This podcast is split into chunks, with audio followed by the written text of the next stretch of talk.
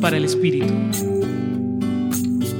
El Evangelio de hoy, según Marcos, pone en evidencia la compasión y el amor de Dios, quien al ver a sus hijos como ovejas sin pastor, se olvida de sí mismo y aún cansado sigue enseñándoles con calma. Frente al tema del hambre de la gente, los discípulos pensaban en pedirles que fueran a las aldeas cercanas a comprar. No le preguntan a Jesús para juntos buscar una solución, sino que van a compartir su decisión. A lo que Jesús les muestra otra manera de hacerlo. Los invita a tomar de sus alimentos para compartirlos. ¿Cuántas veces no nos pasa esto?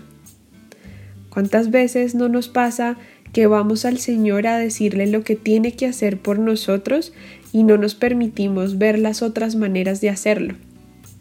Hoy el Evangelio nos invita a implicarnos, a ponernos en movimiento, a no permanecer indiferentes ante las vivencias de los que nos rodean y para esto es clave ver la situación no desde afuera, sino desde adentro, pensando en la gente y con la gente reconociendo que podemos ayudar con lo que somos y tenemos.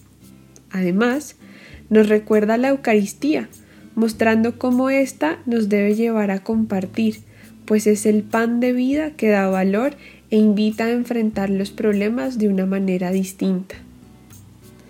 Señor, enséñanos a descubrir tu presencia y tu modo de proceder en todos los acontecimientos de nuestra vida.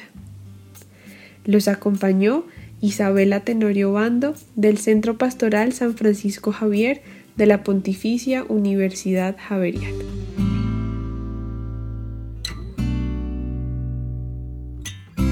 Escucha los bálsamos cada día entrando a la página web del Centro Pastoral y a javerianestereo.com.